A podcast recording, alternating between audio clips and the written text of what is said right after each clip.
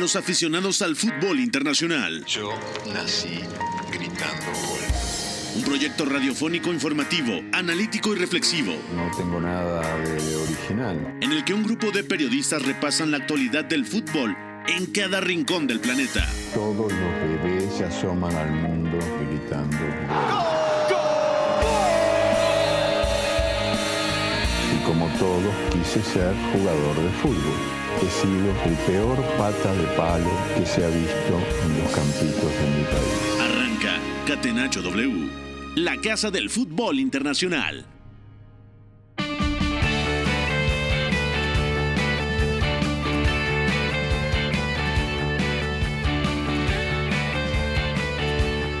Hola, hola amigas y amigos, ¿cómo están? Bienvenidos. Esto es Catenacho W, la casa del fútbol internacional. Son las 4 con 1 de la tarde. Es miércoles 23 de enero del 2024. Tenemos mucho, pero mucho de qué platicar porque hay drama en la Copa Africana de Naciones. Ha sido una jornada espectacular. Tenemos que hablar de todo lo sucedido. Y si nada pasa en estos segundos, Argelia firmará, ojo a esto, su eliminación. Su eliminación del grupo de la Copa Africana de Naciones como última, detrás de Mauritania, dándole el paso a Angola y Burkina Faso a la siguiente ronda. Vamos a estar platicando de esto. Ya están jugando en el minuto 11 el añadido los eh, jugadores argelinos y los de la selección de Mauritania. También hablaremos de la goleada que ha llevado al Chelsea a la final de Copa de la Liga en Wembley. 6 a 1 le ha ganado al borde de Michael Carrick. También hablaremos del paso de la Real Sociedad por la Copa del Rey, que en este momento está 0 a 2, minuto 70 ante el Celta. Vamos a platicar también del proyecto del Inter de Milán, que es supercampeón de Italia una vez más. Y también platicaremos de muchas otras cosas, varias noticias que están circulando hoy en el panorama internacional. Les saluda con mucho gusto Beto González a nombre de Pepe del Bosque, con Fo en la producción, con Paco Sordo en los controles. Los voy saludando, chicos. Bienvenidos a Catenacho W. Eugenio Tamés, ¿cómo estás? ¿Todo bien? ¿Qué tal, Beto? ¿Todo bien? Te saludo con muchísimo gusto. También a toda la gente que nos acompaña el día de hoy. Y como bien mencionas, yo me suscribo a tu comentario. Una jornada divertidísima de la Copa Africana de Naciones. Primero con lo, que sucede con Camerún.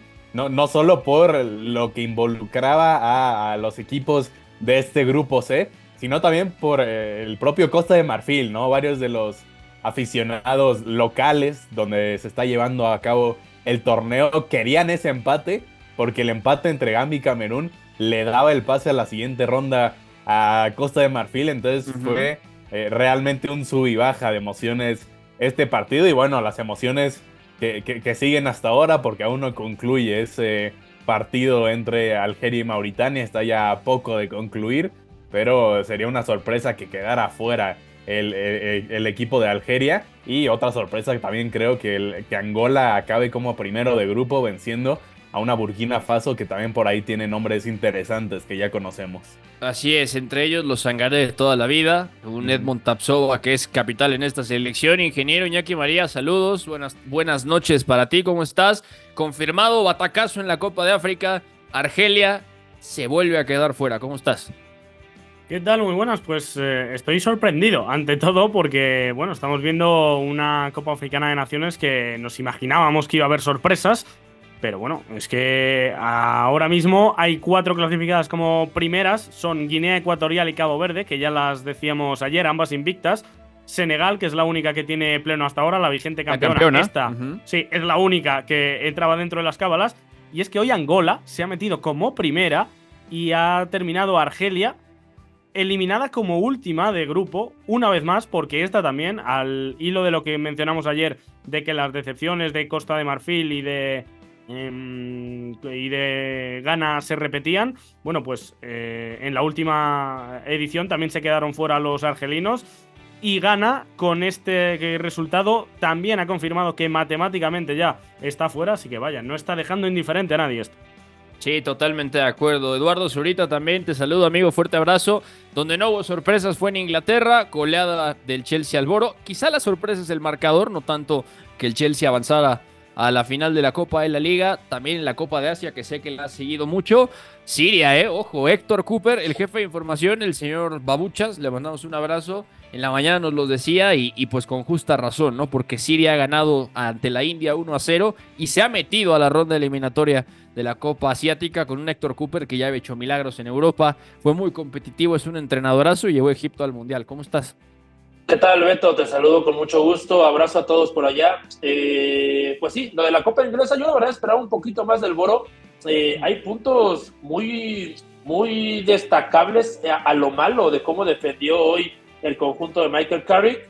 Eh, el Chelsea creo que va creciendo sin ser nada extraordinario, pero, pero, pero va avanzando, termina goleando. Y luego eso que dices, a mí la Copa Asiática me ha gustado más que la Copa Africana, he de decirlo. Hoy creo que es un día muy, caótico de la Copa Africana, pero yo soy Team Copa Asiática. He visto partidos divertidísimos y en el caso de estas historias que cuentas como la de Héctor Cooper, me parece totalmente resaltable, ¿no? Incluso en el otro grupo, en el grupo C, eh, eh, Emiratos Árabes y Palestina también están en la siguiente ronda, dejando fuera a Hong Kong y, y compitiendo contra Irán, cosa que no se me hace poca cosa. Entonces, eh, pues bueno, creo que también sí. hay historias de ese lado del mundo y, y la Copa Asiática va a dar de qué hablar.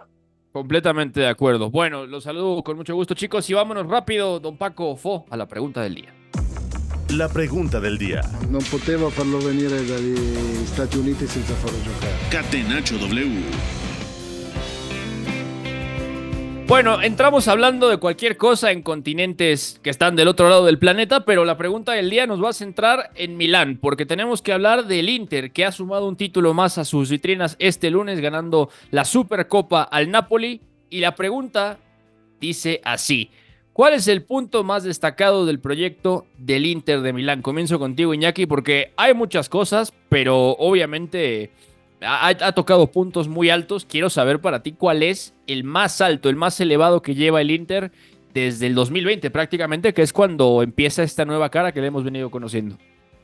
A ver, está un poco todo entrelazado, no es un punto concreto como tal, pero yo me quedaría con la capacidad para um, reinventarse o para hacer que las uh, ventas, los jugadores que se marchan, eh, capitales, uh, no acaben con el proyecto. Me refiero evidentemente a Antonio Conte, que es el arquitecto de este equipo. Llegó Simón Inzaghi que a la hora de utilizar eh, el mismo sistema era una garantía, a la hora de los mismos comportamientos no tanto, bueno, yo creo que estamos viendo un Inter con pequeños, muy pequeños matices, muy continuista, se marchó de aquel equipo Asraf Hakimi que era un lateral diferencial, carrilero más bien, llegó Denzel Dumfries, eh, bastante particular y yo diría que muy potenciado también en el sistema. Eh, Checo y Lukaku se han marchado en diferentes momentos y ahí ha aparecido Marcus Turán para, junto a Lautaro, acabar conformando un ataque que en juego directo también se impone. Bueno, diría que eh, lo bien trabajada que está la dirección deportiva, que quizá no puede acceder a los mejores jugadores del mundo, pero que eh, yo diría que eh, con estas oportunidades de mercado acaban compitiendo muy bien y cierra con una reflexión rápida. Yo el otro día estaba pensando, creo que no hay ningún jugador del Inter que aspire a entrar en el mejor once del mundo. Eh, quizá um, Di Marco, que para mí es el mejor lateral izquierdo carrilero desde hace tiempo, pero el resto diría que no son top 3 o incluso top 5 jugadores en su posición y sin embargo en el Inter eh, hacen que sí hablemos de uno de los mejores 5 equipos del mundo. Ok, me gusta la reflexión. Ojo, eh, porque es una... A ver, a ver, Eugenio, yo no sé si compras esto de que es uno uh -huh. de los cinco mejores del mundo, el Inter como equipo, pudiera hacerlo, pero vamos entendiendo eh, dónde está el Inter ahora, ¿no? Porque justo lo que dice Iñaki es muy interesante, no sé si compartas ese punto más alto, o sea, la capacidad de vender y fichar y que no se altera absolutamente nada, algún punto en lo deportivo, de juego, ¿qué destacas tú del Inter en este proyecto? Bueno, es que to toca un punto interesante, Iñaki, porque los números del Inter están ahí en, en los últimos años, ¿no? Con, con título de liga, con una final de Champions, con un par de, de, Copas Italia y, pocas veces platicamos del Inter como uno de los mejores clubes del mundo, pero en los últimos años así lo ha sido en base a resultados, ¿no? Y creo que también por lo mismo, y contestando la pregunta del día, para mí el punto más destacado es llegar a esa final de UEFA Champions League vencer además en un derby de la Madonina de semifinales a, su rival de ciudad. Y hay que recordar ese partido en el que acaba ganando 3 por 0 en el global el, equipo de, de Simeone Inzaghi. Y que a pesar de no ser considerado de los grandes favoritos en un inicio de la temporada para llegar a una final de Champions y rara vez estuvo en esa discusión, incluso cuando se realizan eh, el sorteo de cuartos para los cruces, muchos ponían al Napoli eh, relativamente sencillo en esa final, pues el Inter ha, sorprendido a varios y la realidad es que la constancia ha sido importantísima en este proyecto y, han sido de los clubes más constantes del mundo en las últimas campañas. Hay que reconocerle mucho a un equipo del que no hablamos lo suficiente. Sí, de acuerdo, totalmente de acuerdo. Yo podría ir por ahí, pero quiero saber qué opina usted, señor Zurita. ¿Cuál es el punto más alto del Inter en este proyecto que empezó a edificarse tal cual en el 2020? Bueno, yo creo que yo, estoy un poco con lo que ya comentó Eugenio y, e Iñaki. De hecho, Iñaki me robó casi todas mis palabras porque a mí me parece un, proyecto sorprendente viniendo de donde venía la década de los, de los 10 del Inter de Milán y que encuentran el oasis en Conte. Yo pensaba que, que, la cosa iba a estar muerta después de Conte y hacen un buen recambio o un espectacular recambio, incluso creo que a mejor visto lo visto y, por la juventud de Inzaghi, eh, eh, pudo mejorar incluso al equipo. Entonces, a mí me parece un gran acierto eso, me parece el punto álgido de la dirección deportiva, esa elección de entrenador, y que por cierto fue muy elogiado por Guardiola hace poco en la, en la entrega de premios. Y, y luego en, lo deportivo, yo creo que el año pasado, como dice Eugenio, ese es el punto más alto, ¿no? Eh, este año incluso están por debajo ya de la, o, ahí compitiendo con la Juventus en la Serie A. Entonces quiero ver cómo es estos meses de febrero, marzo, abril, mayo, a ver si pueden igualar los resultados que ya tuvieron o, se nos va a quedar un poquito más corto. Entonces, creo que viene un buen reto porque todavía este año podría ser el punto más alto que puedan tener. Todavía, todavía puede ser más importante, de acuerdo. Así que yo, yo estoy con ustedes. ¿eh? A, mí, a mí el proyecto del Inter me ha sorprendido en términos de ser un club que después de mucho tiempo de, de problemas, de no tener esa continuidad, ni siquiera con los entrenadores, fichando jugadores que tenían cierto nombre pero quizá no encajaban del todo, ahora se convirtió en un equipo que otra vez veía, veía a todos lados, fichaba muy bien, pero además vendía muy bien y no se preocupaba. Ahora tiene un tema económico, pero realmente lo que ha hecho el Inter para fortalecer esa plantilla y luego la elección del entrenador tras el arquitecto de este equipo que es Antonio Conte, es fenomenal. Así que vamos a hablar justamente de esto, vamos a hablar del proyecto del Inter de Milán. Serie A. Milinkovic, dentro a cercare Immobile. Col destro, battuto Bizzarri, la ribalta la Lazio. Catenaccio W. In vantaggio. Ya lo estábamos comentando y ¿por qué ponemos 2020? Bueno, realmente el Inter, como lo venimos conociendo, Iñaki, eh, se empieza a edificar en la 2019-2020, que es cuando vuelve a Champions, cuando está Antonio Conte esa primera temporada. Y lo interesante es, bueno, al final le, le cuesta un poco de trabajo al Inter volver a ser competitivo ya en instancias definitivas de los torneos, pero se veía venir que había algo. Si tú traes a Antonio Conte a tu equipo es precisamente porque sabes que vas a inyectarle un gen competitivo. La primera temporada no ganan nada, pero la segunda, la 2020-2021, es donde el Inter da el salto.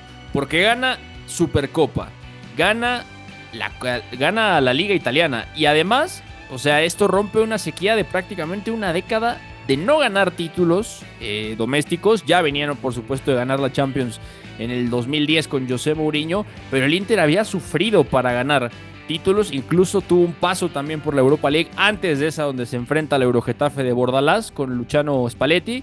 Eh, bueno, eh, con Stefano Pioli, mejor dicho. Entonces, esto es un cambio importante, es un salto competitivo que nace a partir también de reforzar una plantilla que, lo veníamos diciendo, quizá no era tan competitiva más allá de los nombres, ¿no? Entonces, empezaron a ver a largo plazo, trajeron a un entrenador como Antonio Conte, que también sabíamos que en algún punto no llegaría a, a durar tanto, ¿no? Al final dura dos temporadas y en el 2021, Italia campeona de Europa.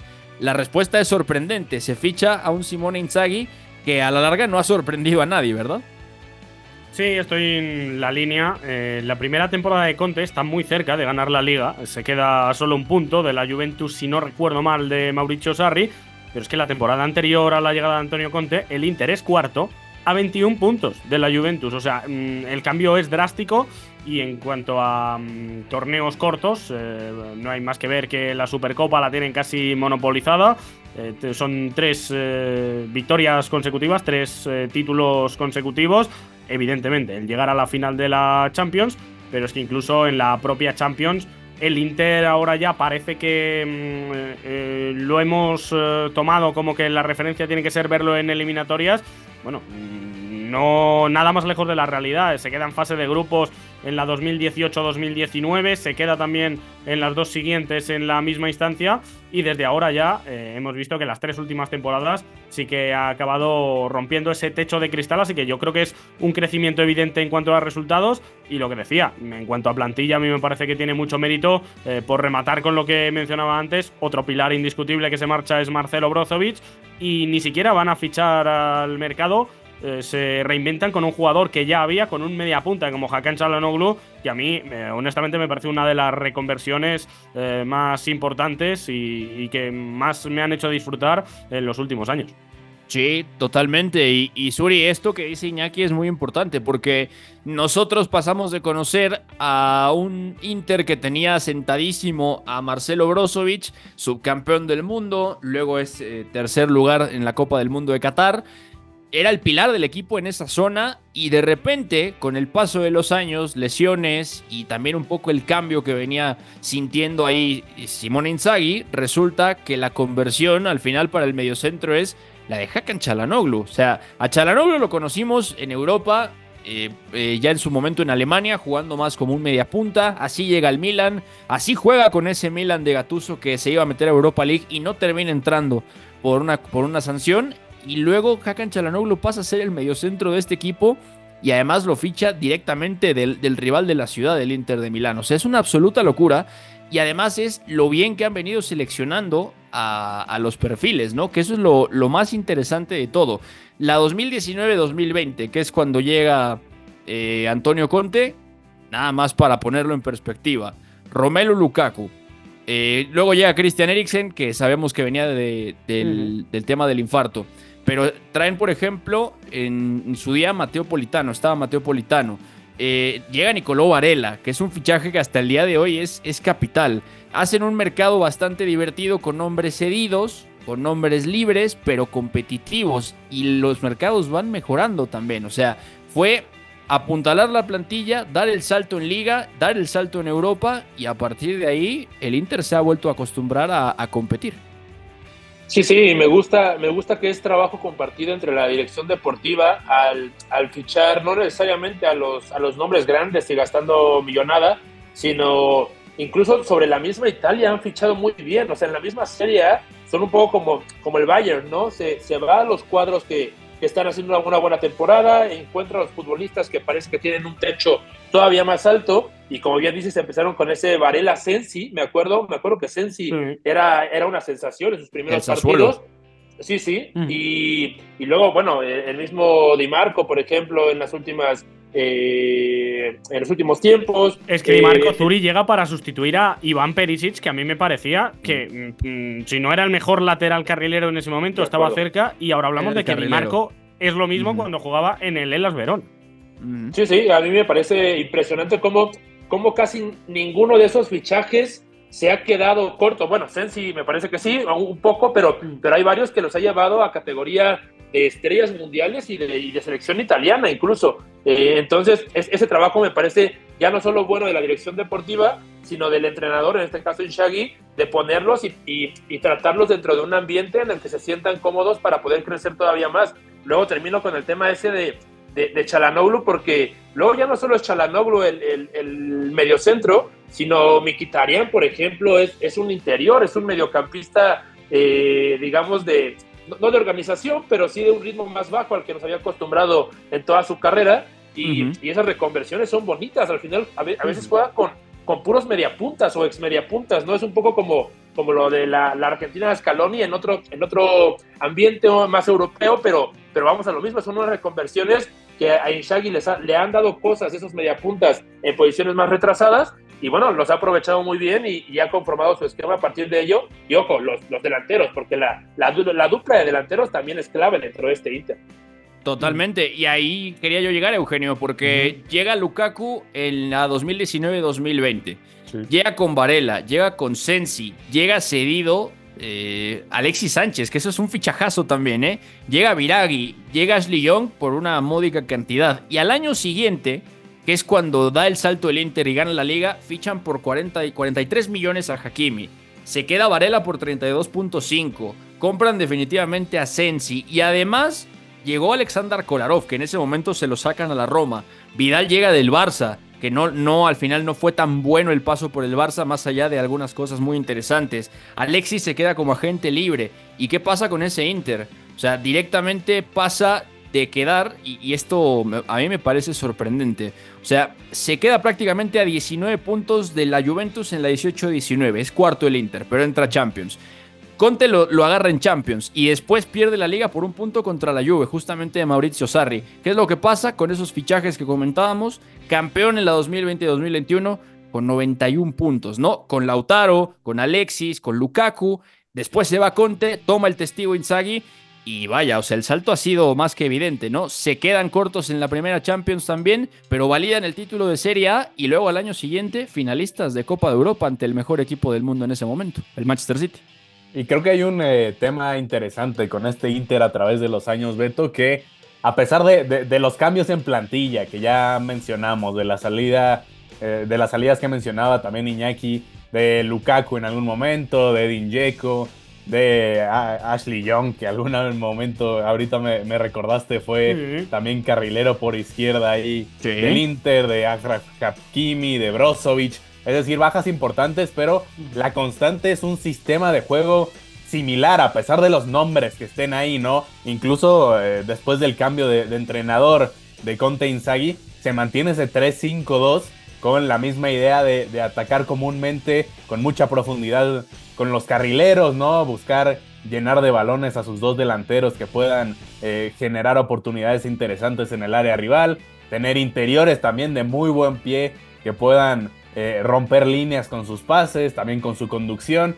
Es decir, sistemas similares durante todos estos años que han provocado que a pesar de esos cambios de nombre, sea un Inter eh, consistente y sea un Inter exitoso. Yo eso también le atribuiría mucho del, del éxito de este equipo. De acuerdo, con un Simón Inzaghi que realmente ha tocado muchas cosas pequeñas y es un equipazo, ¿eh? todavía más completo que el de Conte todavía más redondo, muy buenos futbolistas, muy buenos registros, muy competitivo.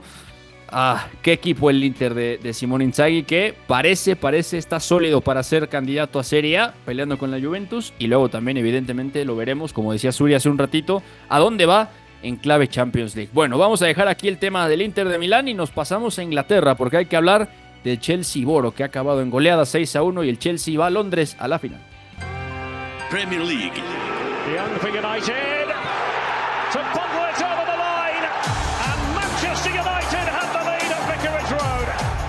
Catenacho W.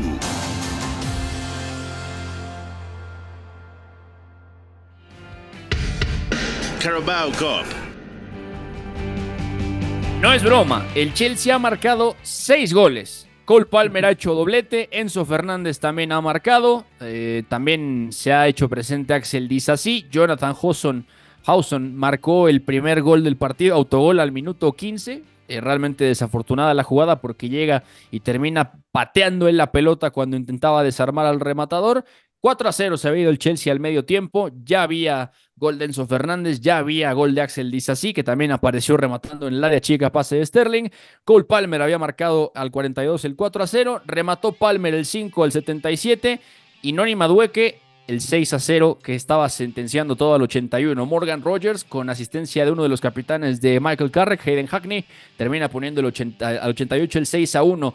Iñaki, yo, yo sé que Conor Gallagher no es muy del gusto popular, hay gente a la que le gusta mucho, es un jugador que quizá se le ha exigido mucho más de lo que puede dar con esto que propone Mauricio Pochettino, pero bueno, hoy se va con dos asistencias, las asistencias del final, y el Chelsea se saca de encima una losa de juego, de resultados complicados, Y mira que en una temporada decepcionante se ha metido, como parecía que tenía que ser al ver estas semifinales, a la final de un torneo copero. ¿eh? Esto puede ser un punto de inflexión en la temporada.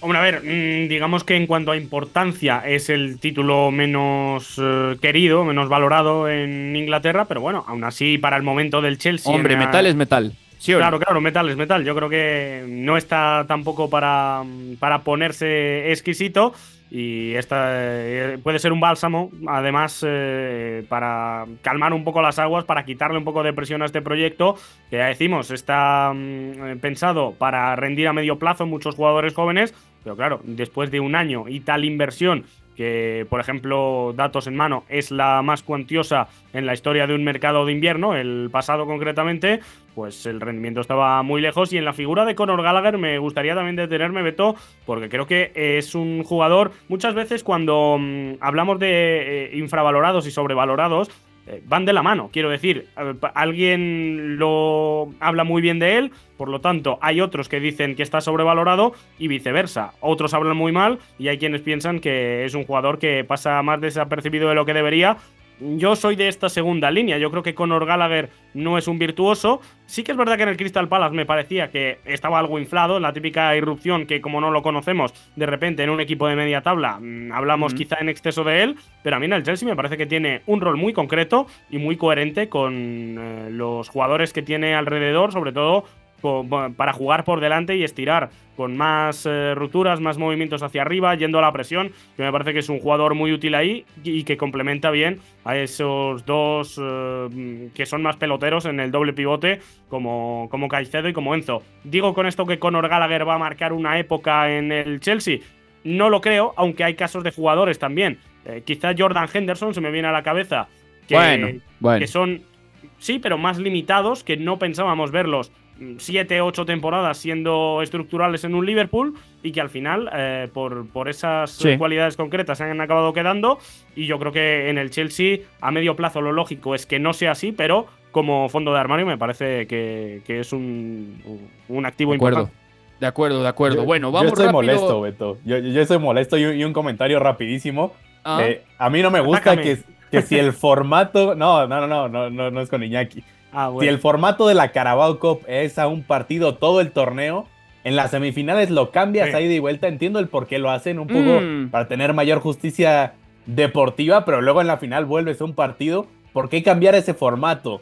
En, semifinales le das algo de ventaja, digamos, al equipo poderoso, porque si hubiéramos hablado de un partido, el Borough estaría ahorita en la final. Entonces yo, estoy, un poco molesto con esa situación. A ver, volvemos con esa. Volvemos con esa. Después de la pausa, Iñaki, vamos a platicar de eso. Le hacemos previa al, partido que tienen Fulham y Liverpool. Platicamos de eso y cerramos el tema de Copa de la Liga. ¿Les parece? Vamos rápido a la pausa y regresamos porque además en Inglaterra hay mucho que platicar del fútbol internacional. Están en Catenacho W. No se despeguen triunfo debe ser también la consecuencia de una superioridad moral, no solamente futbolística.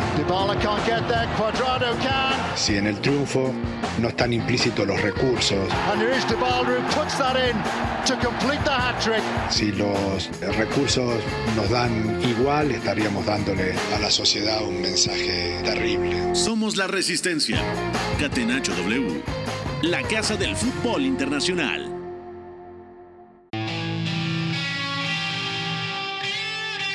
Ya estamos de regreso en Catenacho W, son 4.34 de la tarde. Seguimos con ustedes, Beto González, Eduardo Zurita, Eugenio Tamés y el ingeniero Iñaki María. Ya platicábamos de ese Chelsea 6-1 Middlesbrough. El Boro ha caído goleado después de ganar la ida en casa 1-0. Al señor Tamés le molesta de sobremanera que haya doble partido, ida y vuelta en las semifinales del torneo, cuando todo el torneo, incluyendo la final, es a un partido. Recordar que es en campo eh, es en campo local de uno, evidentemente, y así sucesivamente se va dando durante el torneo. Mañana, mañana, 2 de la tarde, en Craven Cottage, hablando de esto, el Fulham recibe al Liverpool. Zurita, bueno, este es un partido bravísimo para el Fulham, que realmente ha encontrado un poquito más de nivel competitivo, sigue vivo, o sea, la eliminatoria está 1 a 2, pudo haber sacado un poquito más en algún momento en Anfield, no es fácil decir esto, pero Liverpool ha encontrado también buenas sensaciones, tiene muy enchufado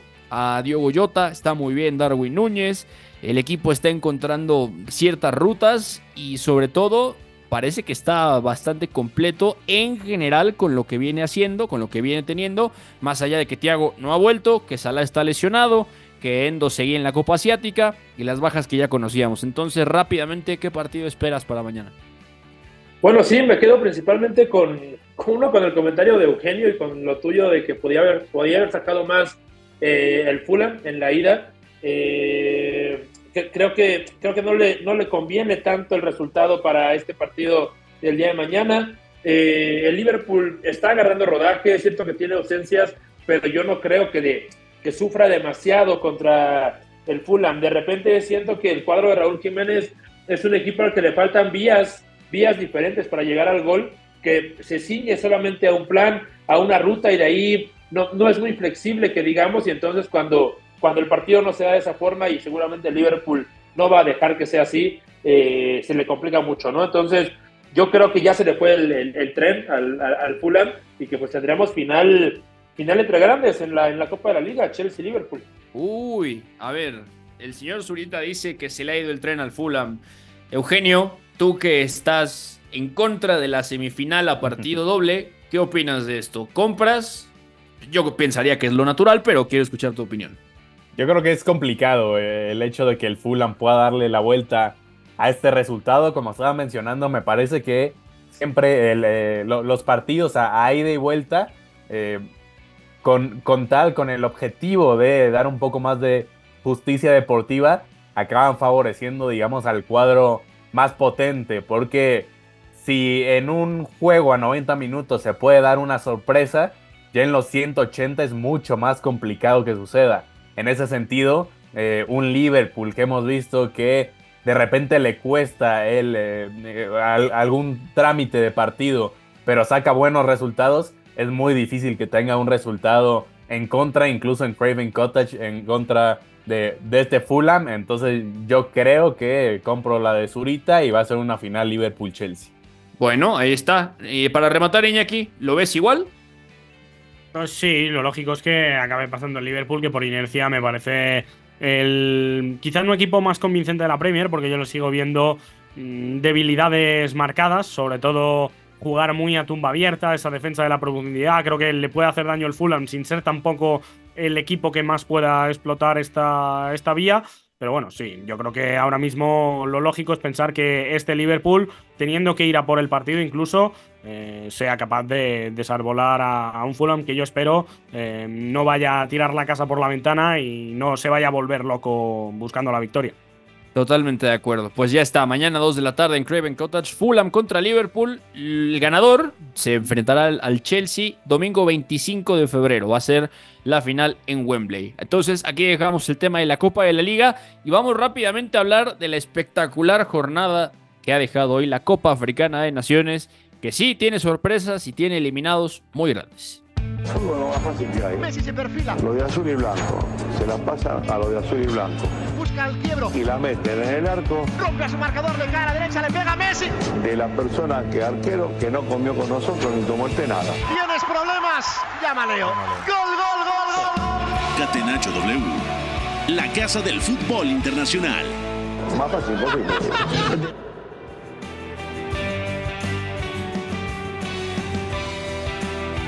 Pues ya, ya está definida, ya está definida casi toda la ronda eliminatoria de la Copa Africana de Naciones. Quedan el grupo E y el grupo F para definir la siguiente ronda, pero hoy hemos tenido partidos, hemos tenido resultados, Iñaki, tremendos, pero de verdad tremendos. Y yo sobre todo eh, estoy bastante, bastante emocionado. Fue un espectáculo lo que pasó con Camerún, que el partido, o sea, fue una locura con Gambia, ¿no? Los dos estaban peleando el boleto, estaban eliminados empezando el partido y justamente tanto gambianos como cameruneses llegaron al minuto 80 empatados a uno. O sea, Abli Yalou empató el partido a uno al 72. Toco de cambio había abierto la cuenta al 56 con pase de Encudú, pero después el partido entró en un bache y de repente entrado el minuto 80 se destapan los goles. Ebrima Coli al 85. Gómez, autogol para Gambia, o bueno, para favor de Camerún al 87. Luego Christopher Wu marca al 91. Otra asistencia de George Kevin en Kudu.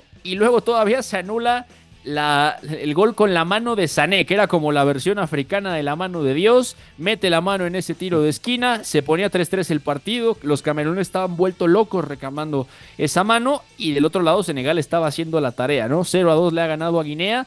Por un momento, y por, varios momentos, mejor dicho, Camerún estuvo fuera en fase de grupos de esta Copa Africana.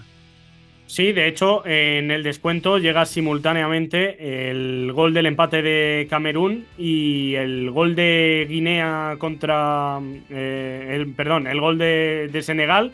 Y ahí es cuando vemos que Camerún pasa en dos minutos de ser cuarta a ser segunda. Así que bueno, diríamos que lo ha salvado, que no es poco, viendo cómo está la Copa Africana de Naciones, pero mm, realmente es una selección que ya lo hablábamos, eh, creo que era ayer. Eh, ha perdido bastantes jugadores importantes, sobre todo en ataque, y lo está pagando con esa falta de, de- de pegada, porque era una selección que tampoco, yo recuerdo en la última edición, jugando como anfitriona, eh, era difícil de contener, pero tampoco es que tuviera un juego brillante. Te avasallaba más por jugar con cuatro delanteros, dos extremos muy punzantes, doble punta, con Tokue cambia a veces, aunque este muchas veces jugaba en banda siendo un delantero más que un extremo, y te Sí. juntaba arriba a Bubacar y a Chupomotang. Bueno, de pegada iba sobrado, de control no tanto, y ahora no tiene ni una cosa ni la otra. Yo diría que no es para probar su fase de grupos, pero bueno, al menos vamos a seguir viéndola en eliminatorias. Y decía que mm, eh, de las que ayer se metieron en problemas, hay una cara y una cruz. Dado que ha habido tantos pinchazos, se está abaratando bastante la clasificación como terceras. En el caso de Costa de Marfil, eh, la anfitriona de esta edición, ya sabemos que va a pasar. Con, con esos tres puntos ya está clasificada, aunque haya necesitado de ayudas. Y en el caso de Ghana, todo lo contrario, porque con dos puntos está matemáticamente eliminada. Y bueno, pues algunos clubes, sobre todo el Athletic Club, eh, yo creo que sonríen con la vuelta de Iñaki Williams, que incluso eh, se habla aquí en España de que podría coger un vuelo en, en co- en cosa de una hora o así y plantarse mañana a jugar el partido contra el Barça ya. Bueno, cómo no, resetear el chip, ¿no? Eh, No, y es Suri que, también- Beto, Sí, Beto, sí, sí. Si, si haces dos puntos en un torneo continental, tú mismo te tienes que retirar, ¿no? No, es claro. imposible seguir adelante con dos puntos. Gana decepcionante. No, y ya que hablamos de selecciones que tienen dos puntos, justamente el resultado de, de esta tarde, o bueno, mejor dicho, de este día, con Camerún y con Senegal, mata cualquier aspiración de Ghana, que tenía la oportunidad de entrar como mejor tercera a octavos de final con dos puntos. Evidentemente ya no es posible. Guinea queda con cuatro puntos, está ahí en la pelea.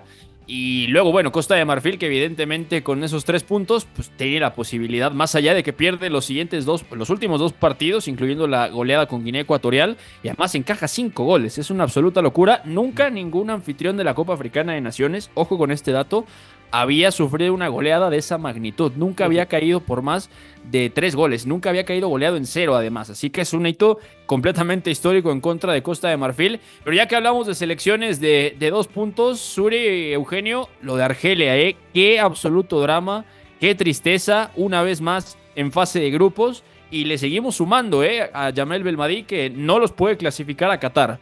No puede pasarlos de fase de grupos en el 2022 y otra vez vuelve a caer en fase de grupos y esta vez con un grupo que a priori era mucho más accesible, ¿no? Sorpresota la de Angola de primera y luego Burkina Faso que ya también se metió a eliminatorias la última Copa Africana. Es que además, si ves la plantilla, la plantilla de Argelia, da para muchísimo más. Y de ahí Sí, el sí. tema de que sea eh, un, un fracaso de tal nivel, ¿no? Teniendo a, futbolistas como José Maguar, como el propio Cerruki, compañero de Santi Jiménez en el Feyenoord, eh, Adam Ounaz está por ahí. Evidentemente, Riyad Mahrez, que el día de hoy parte desde la banca, el ahora jugador del Al Ahly. Aid Nuri, el eh, futbolista del Wolverhampton. Es decir, eh, jugadores en equipos importantes, equipos europeos que deberían de dar para mucho más en esta fase de grupos que, como mencionas Beto, a priori parecía, digamos, accesible para esta selección de Argelia, más allá de que después eh, Angola haya sorprendido, por ejemplo, con, con sus resultados. Entonces sí, se concreta un, un gran fracaso de Argelia que, como ya mencionaban también antes, Es la segunda vez que se queda fuera en fase de grupos de manera consecutiva en este torneo y eso indica que es un gigante verdaderamente caído. Sí, totalmente. se quedan fuera en la última edición Ghana y Argelia, que son los dos grandes batacazos hasta ahora, con un punto. O sea, no sé si podemos hablar de que han mejorado sus prestaciones, pero mínimo un punto más, ¿no? Sí, sí, o sea, eh, es una crisis que viene de atrás y es para plantearse bastantes cosas. En Ghana ya ha habido cambios estructurales. De hecho, bueno, eh, en la federación ha habido varias dimisiones por corrupción. El seleccionador se hablaba de que a través de representantes tenía acuerdos para llevar a ciertos jugadores eh, que pagaban comisiones y no a otros que seguramente estuvieran a mayor nivel. En el caso de Argelia, yo creo que ya se le acaba el crédito a Belmadi que en 2019, no hace tantísimo de esto, cuatro años y medio, fue campeona al ganar a Senegal en la final. Y bueno, de ahí ha pasado. Es como la Italia de, África, no tiene término medio, o no se clasifica a los grandes torneos o los gana. Y en este caso, bueno, pues yo creo que ya después de tres batacazos se le acaba el crédito al seleccionador, como digo. Completamente de acuerdo. Mañana se acaban de definir los octavos de final. Con esto cerramos la Copa Africana. ¿Por qué? Porque eh, les decimos, les decimos que mañana se juegan los últimos dos grupos, las definiciones de los grupos eh, E y F. Así que mañana esperen Namibia, Mali y Sudáfrica, Túnez, 11 de la mañana. Ese es el grupo E y el grupo F, Tanzania, Congo y Zambia, Marruecos. Ojo a Marruecos también en el grupo F, estos a las 2 de la tarde. Mañana hablamos de esto y mucho más. Vamos ahora a la Copa del Rey, porque la Real Sociedad también avanzó de ronda. La Liga. Con el balón en bandeja de plata, gol. Marca el Atlético de Madrid, Sociedad ilimitada. Catenacho W. Copa del Rey. Ingeniero, cuéntanos qué pasó la Real Sociedad estaba ganando 0 a 2 todavía al minuto 70. De hecho, se estrenó Geraldo Becker a pase de Brais Méndez. Ah, ponía el 2 a 0. Miquel Merino asistió rapidito al minuto 2 a Miquel Oyarzábal. Se fue lesionado Aritz Celustondo, pero ya iba ganando la Real Sociedad. 0-1 se va al medio tiempo en Balaídos y remató Luca de la Torre al final. ¿eh? Al minuto 92 el norteamericano pone el 1 a 2. El Celta se queda fuera.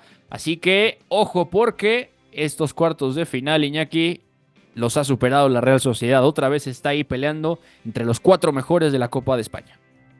Sí, yo diría que la Real Sociedad ha ganado el partido que no le iba la vida en ello y también el que sí, porque estos dos equipos se enfrentaron en el mismo escenario, en Balaídos, el sábado. Bueno, vimos excesivas rotaciones de Imanol Alguacil, plagado de canteranos, el bueno, no, no canteranos que eh, normalmente la columna vertebral siguen siendo canteranos, pero ya desde hace años asentados en el primer equipo, más bien jugadores con ficha del filial en este caso, y hoy ha sido el Celta el que ha sacado este 11 bastante alternativo. A mí me sorprende porque el Celta empezó jugando la Copa del Rey contra el Turégano, es un equipo aquí de la provincia de Segovia, y yo recuerdo que había más titulares ese día de los que hemos visto hoy en todos unos cuartos de final en el año del centenario, jugando en casa a partido único. Bueno, yo creo que era partido para tomárselo en serio, que no digo que no se lo hayan tomado en serio, porque estos jugadores, más o menos este equipo, fue el que terminó la semana pasada clasificándose contra el Valencia. Pero bueno, yo creo que hoy, eh, sin sobre todo jugadores como Yago Aspas, como Fran Beltrán, bueno, mm, que llevan siendo el alma del equipo desde hace años, me ha sorprendido bastante no, verlos en el 11. Y bueno, diría que mm, eh, es una prueba que se le acaba eh, atragantando al, Celta, pero que también habla de la regularidad de esta Real Sociedad, que se ha encontrado con muchas bajas, y que aún así sigue mm, eh, tirando de jugadores de la casa para, para, salir adelante. El último, este es un caso curioso, es el de John Aramburu, que tiene nombre de ser del País Vasco de toda la vida. Bueno, es venezolano, destin de, de abuelos vascos, y que hoy le ha tocado empezar jugando como lateral derecho y ha acabado del lateral izquierdo eh, para suplir las dos lesiones de Tierney y de, mm, y de Ayer Muñoz, que se ha roto el cruzado y precisamente se habla de que mañana va a fichar ya o va a llegar cedido más bien eh, Javi Galán, el jugador del Atlético de Madrid, precisamente ex del Celta. Bueno, ahí está, ahí está. Buena victoria del Celta, del, Celta, eh, de la Real Sociedad, que ya espera en semifinales. Mañana, 12.30 del mediodía, Mallorca-Girona en Son Moa.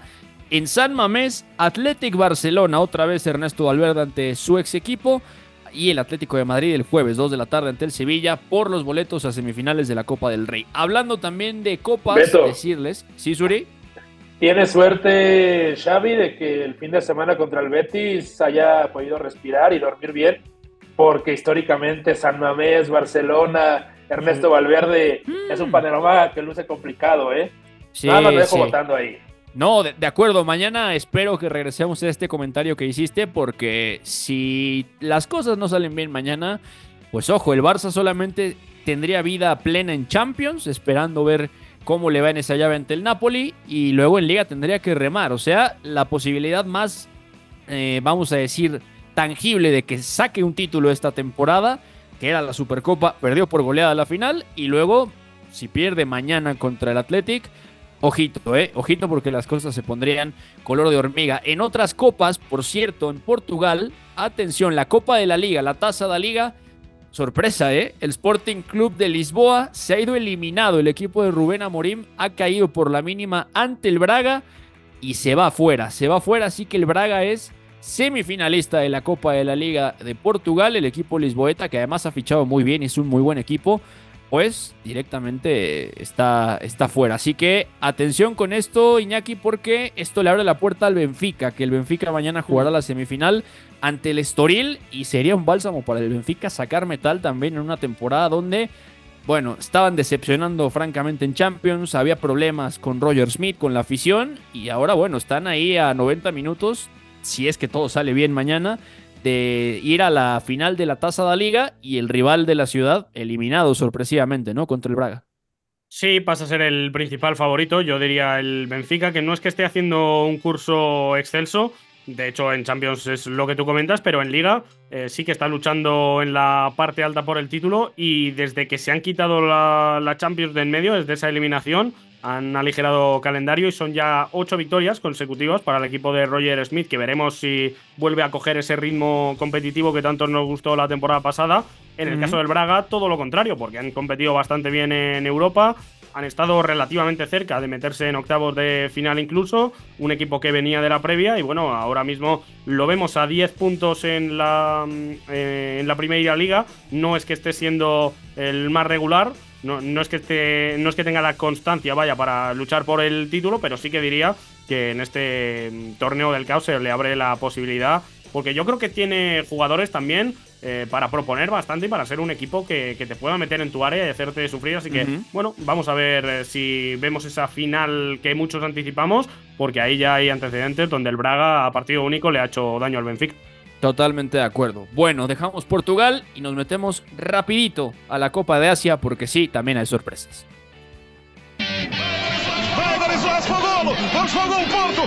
Primera Liga, la casa del fútbol internacional. Catenacho W. Bueno, señor Zurita, yo sé que la Copa Asiática le encanta. Ya tenemos clasificados a la siguiente ronda. Grupo A, Qatar y Tayikistán. Qatar invicta 9 puntos. Australia con 7 puntos. Solvente fase de grupos. Y nos tenemos que parar tantito aquí porque clasifica junto con Uzbekistán, segunda. Y aquí está el milagro de Héctor Cooper. ¿eh? Le ha ganado 1 a 0 la selección siria a la India.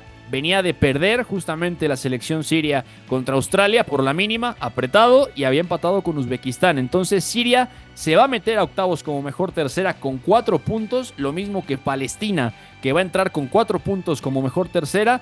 Eh, Emiratos Árabes Unidos, dirigida por Paulo Bento, el ex de Corea del Sur, se mete de segunda en el grupo B junto con Irán, que va a entrar con nueve puntos en el C como primera. Y en el D, Irak, ojo a esto, eh, Irak está ganando el grupo a Japón. Seis puntos tienen los iraquíes, tres tienen los japoneses, recordando que perdieron justamente con Irak.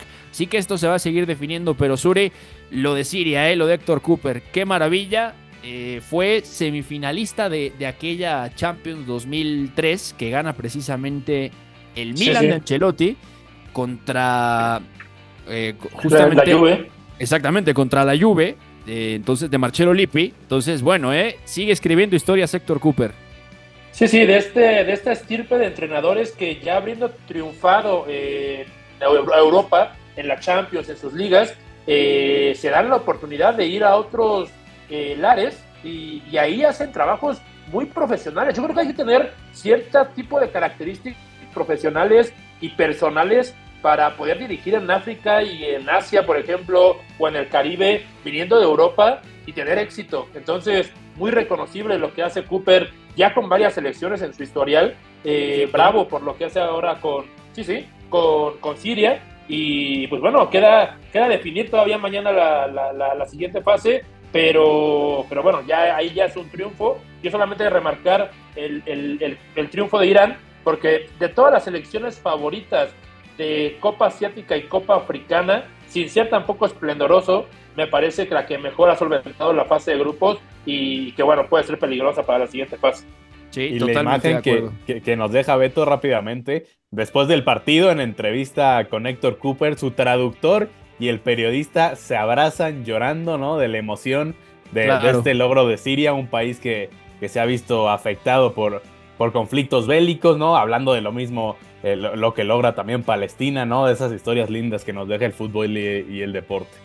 Totalmente de acuerdo. Bueno, eh, atención, Calvin Phillips va al West Ham, Leander Den Donker se enfila al Napoli y lo que decía el ingeniero Javi Galán también hace las maletas y va a la Real Sociedad. De esto platicamos mañana. Muchas gracias por acompañarnos. Nos despedimos de ustedes. Ha sido todo por hoy en Catenacho W. A nombre de Pepe del Bosque, quien les habla, Beto González, con el señor Eduardo Zurita, con el señor Iñaki María, el ingeniero. Eugenio Tamés fue en la producción y Paco Sordo en los controles. Esto fue Catenacho W. Nos escuchamos mañana.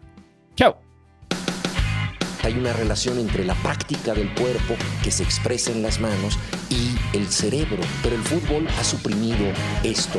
De modo que se trata fascinantemente de un ejercicio que nos devuelve en el tiempo a lo que fuimos en el origen, pero también una vez que nos aficionamos a este juego, nos regresa a la infancia, al niño que fuimos. Gracias por sintonizar Catenacho W. Entonces el fútbol es en ese sentido una maquinaria para regresar en el tiempo en un doble sentido. Por W Deportes, la frecuencia del fútbol internacional.